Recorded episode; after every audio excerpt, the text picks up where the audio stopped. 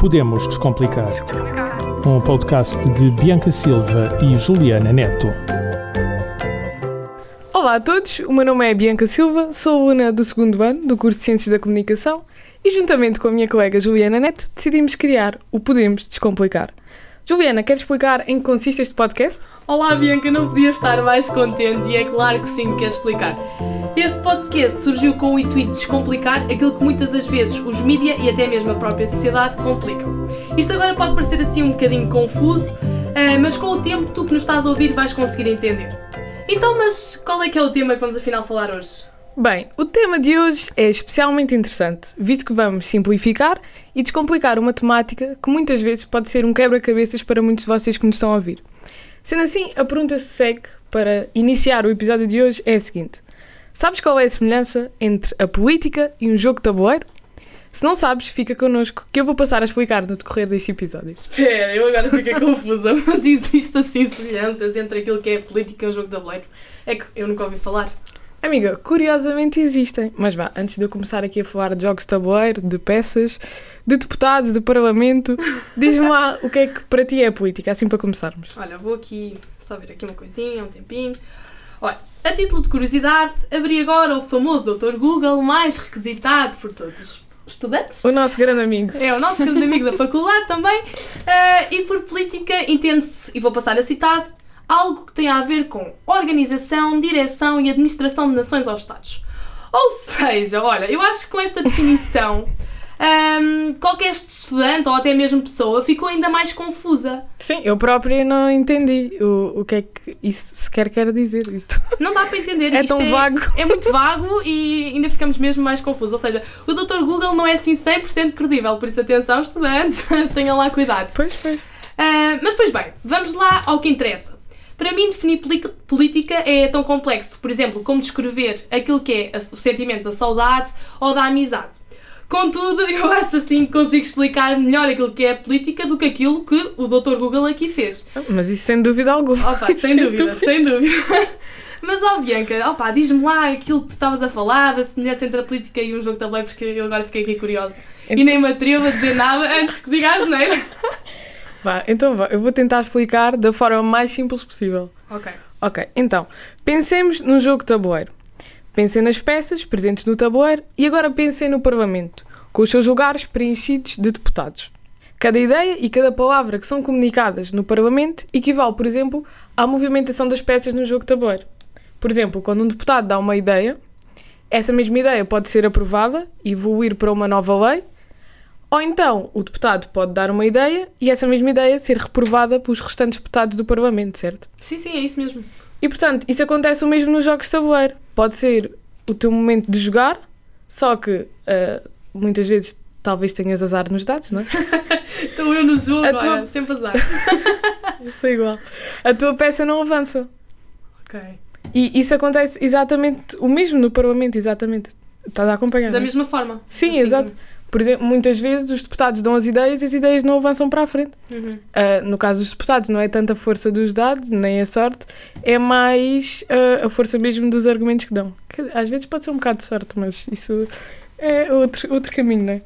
Olha, tu agora fizeste-me aqui de boca aberta, porque eu estava à espera que tu me trouxesses assim uma coisa toda simples e tu trazes-me assim uma coisa toda elaborada. Mas olha, é muito, é muito entendível. Acho que o nosso ouvinte vai conseguir perceber muito bem. Mas ah, até podemos ver de outra perspectiva, por exemplo, a nível das regras do jogo. Sabes que eu, a nível pessoal, sou uma pessoa bastante competitiva. Ai, sei, sei. Bastante, bastante. Ah, e portanto, eu gosto de estar sempre informada relativamente às regras do jogo para conseguir atingir o meu objetivo, que é ganhar. E se pensarmos na política, ah, a política é feita de regras e de leis. E, por exemplo, eu para conseguir atingir o meu objetivo, que é, sem dúvida alguma, ser uma melhor cidadã para a sociedade, só consigo sa- saber e fazer através de- do conhecimento que eu tenho das regras. Sim, sim, claro. E também só a partir daí é que eu consigo garantir que os meus direitos estão a ser salvaguardados pelas pessoas que estão no poder. Daí também a importância de nós exercermos o nosso direito de voto quando é o momento, porque estamos, sem dúvida alguma, a eleger as pessoas que vão decidir por nós e que vão propor soluções, então, para acompanhar a sociedade dos dias de hoje. Tens toda a razão, Bianca. Não, não dizia outra coisa. Está perfeita essa definição. Mas eu até posso tentar explicar política sem falar de jogos de tabuleiro para ser ainda mais simples. Eu vou tentar dizer assim uma frase bonita e básica. Sim, sim. Então, eu gosto muito de pensar na política como as regras que existem para conseguirmos conviver uns com os outros. E gosto, gosto muito de pensar nela nesta forma simples e clara, porque é a partir destas regras que existe uma sociedade e estas regras não são regras estáticas, nós podemos mudar e elas podem ser alteradas ah, para acompanhar então a sociedade dos dias de hoje. Daí a importância de nós termos interesse e conhecimento sobre a política. Acho que a política deve ser muito vista como algo estratégico, algo desafiador e não como um quebra-cabeças, como muita gente pensa que é. Mas acho que isso também é muito culpa da própria sociedade, porque quando se fala de política usa-se palavras tão caras, palavras que não são tão acessíveis às outras pessoas, e isso leva então a que as pessoas tenham cada vez mais desinteresse pela política. Tu sabes, as poucas pessoas que existem na nossa idade a querer saber de política. Opa, eu acho que se contam mesmo assim pelo dedo das mãos, porque não é assim um assunto que os jovens tenham assim grande interesse. Sim, sim, acho que é, é mesmo isso. Acho que a sociedade deve começar a utilizar palavras que consigam atingir toda a gente. Porque, Toda a população. sim, claro. há palavras, por exemplo, sabes que eu interesso-me por política já há vários anos e há palavras que eu própria às vezes até tenho que ir pesquisar, porque usam palavras tão caras para parecer tão bonito e depois, no fundo, até parece que não estão a dizer nada, né? Sim, É sim. só mesmo para parecer bonito. Olha, eu ainda me lembro de uma e agora aproveito para dizer que era a palavra sufrágio. Sufrágio Sufrágio. é voto. Mas assim, eu a primeira vez que ouvi isto com 14 anos alguma vez percebi que isto era um voto, tive que me informar e pesquisar. E acho que se tivessem dito logo direito de voto, é um termo que nós estamos acostumados desde pequeninos e não era preciso nada destes termos tão elaborados. Sim, sim, por exemplo, isto do sufrágio eu sei porque tive história desde sempre e sou de humanidades, mas para quem não sabe, a Juliana veio de ciências É verdade, é verdade. e portanto eu quando fui falar com ela a falar de sufrágio, ela ficou a olhar para mim. Pois, eu fiquei assim, pronto, por acaso, olha, já me informei, mas eh, eu foi há pouco tempo mesmo, porque estive sempre acostumado ao direito de voto, direito de voto, direito de sufrágio, falam nos mídias, mas pronto, eu ouvia e não, não, não, me- não me interessava. Sim, sim, quem não tem tanto conhecimento dessas palavras ah, fica completamente à nora relativamente ao que estão a falar. Ah, mas vá, amiga, o que é que é para ti a política? Agora diz vá, sem recorreres aí ao Dr. Google, o que é que para ti é a política? Vamos lá tentar. Olha, eh, eu primeiramente eu acho que a política é um termo que não é possível eh, unicamente se talhar num único conjunto de palavras, porque a política é assim algo muito complexo. Mas de forma muito resumida, eu defino a política como um exercício, um simples exercício, que é da competência de toda a sociedade e não só daqueles membros da sociedade que foram escolhidos para estar no poder. E o objetivo da política não é nada mais, nada menos do que arranjar medidas comuns que promovam o bem-estar da sociedade. E Exato. estas medidas comuns, como é que elas são arranjadas? São arranjadas através de, de uma constante troca de, idei- de contra- troca de ideias. Uma constante troca de ideias que nós temos, Sim, uma sim. contraposição de pontos de vista. Mas olha, simplificando, e eu acho que para o nosso ouvinte até é melhor. A melhor e mais curta definição de política Dá-lhe, dá-lhe, é então a associação das palavras diálogo e soluções, porque a política é isto. É o diálogo dos deputados uns Sim, com os sim. outros e até mesmo da sociedade e depois eh, o arranjar de uma solução. Exato, exato, porque é através do diálogo que se permite que existam soluções e que a política acompanhe a, evolução da própria sociedade, porque obviamente a política de há 20 anos atrás não está em conformidade com os dias de hoje e tem que ser sempre modificada e alterada pelas pessoas que lá estão, né? Sim, o diálogo, nós devemos priorizar sempre o diálogo, porque o diálogo é o que nos faz avançar ao longo dos anos. É isso. Quer na mesmo. política, quer na vida mesmo. É isso, é isso, é isso. Bem, e agora vamos falar eh, também de uma temática que também pertence ao campo político e que é bastante usada, mais eh, quando é a altura de eleições, que é o espectro político. Amiga, queres começar a explicar em que é que este espectro consiste? O que é que é isto do espectro político? Ui, esse tema, olha. Se bem me lembro, isso aqui a minha memória não me falha, nós aqui há uns meses atrás já falámos sobre isto. E até fizemos assim uma comparação engraçada entre aquilo que era um espectro político e uma bússola. Te Lembras-te? Lembro, lembro, por me lembrar, é que quis puxar isto para o episódio de hoje. Acho que seria ideal porque nós arranjámos uma forma tão simples para simplificar algo que supostamente é complicado e é um grande quebra-cabeças. Cabeças com muita gente. Mas vá, amiga, em que é que este espectro consiste e qual é então a verdadeira utilidade do espectro político? Bem, então, o espectro político é equivalente a uma bússola. E agora vocês estão a perguntar: Ah, sim, é verdade. Ele é equivalente a uma bússola na medida em que nos ajuda a localizar os partidos políticos conforme as suas ideologias que defendem.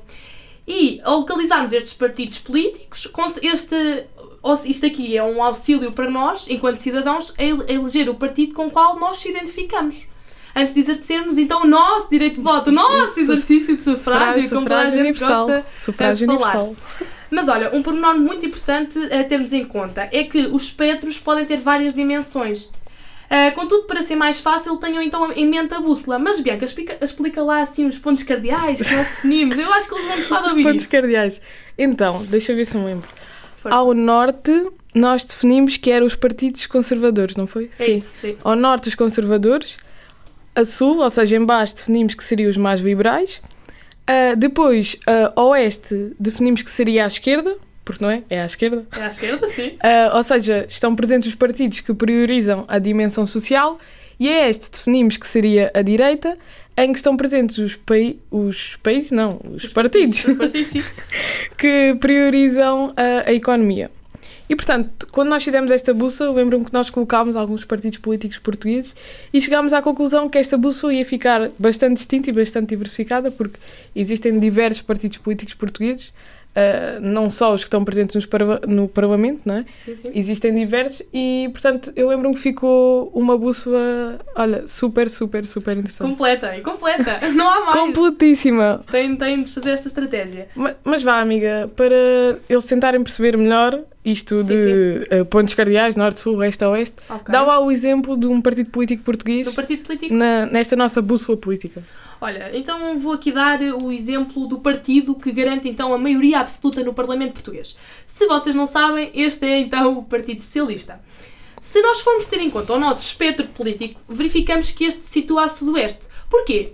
Porque é um partido que pertence à esquerda e defende causas sociais com um cariz mais liberal. Não é verdade? Exato, exato. E esta analogia pode ser feita com qualquer partido político português. Vocês simplesmente precisam de saber as suas ideologias, vão pesquisar, em qualquer lado aparece, ah, e depois é só localizar se é conservador, se é liberal, se é para a esquerda, se é para a para a direita, seja esquerda-centro ou simplesmente esquerda ou direita.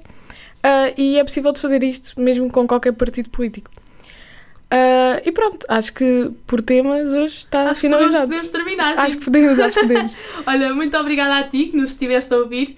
Ah, então, até ao próximo episódio. Até ao próximo episódio. Espero que tenhamos descomplicado mais que complicado, acima de tudo, Esperemos que sim. e que tenham ficado esclarecidos. Muito obrigada e até breve. Até breve. E elas sabem mesmo descomplicar. Para a semana, outro tema neste Podemos Descomplicar. Um podcast de Bianca Silva e Juliana Neto.